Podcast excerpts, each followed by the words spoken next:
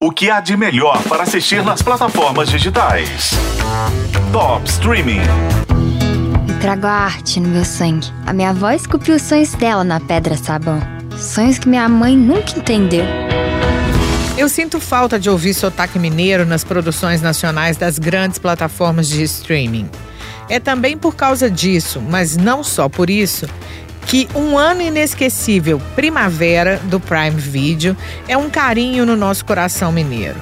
O filme faz parte de um conjunto de quatro longas baseados num livro de autoras brasileiras importantes para o público jovem e é inspirado em um dos contos mais famosos da Bruna Vieira, que faz até uma ponta no filme.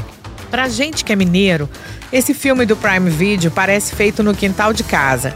É ladeira pra lá, cachoeira e inhotim pra cá, tem muito crochê no figurino, os personagens falam cada uai delicioso. É Ouro Preto, visto através das minhas memórias, do meu afeto. É tudo que me inspira na minha cidade.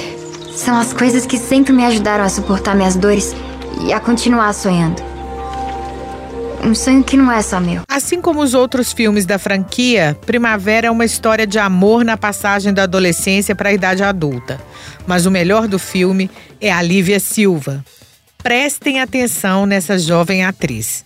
Ela tem 18 aninhos, está no circuito artístico desde os 10, fez a Guilhermina em sessão de terapia do GNT, foi apadrinhada pelo Celton Mello e vem despontando também como voz relevante da representatividade negra. A Jasmine da Lívia Silva, em um ano inesquecível primavera, está correndo risco de tomar bomba no terceiro ano do ensino médio por causa de matemática. A menina sonha em ser artista, mas os pais já têm a vida dela pronta. Vai fazer administração e trabalhar na loja de flores da família. Em meio ao sonho de viver de arte, formas e cores e o medo de decepcionar essa família que faz tudo por ela, ainda aparece, claro, um amor. Um ano inesquecível, Primavera, é o último da franquia a ser lançado e já está no Prime Video.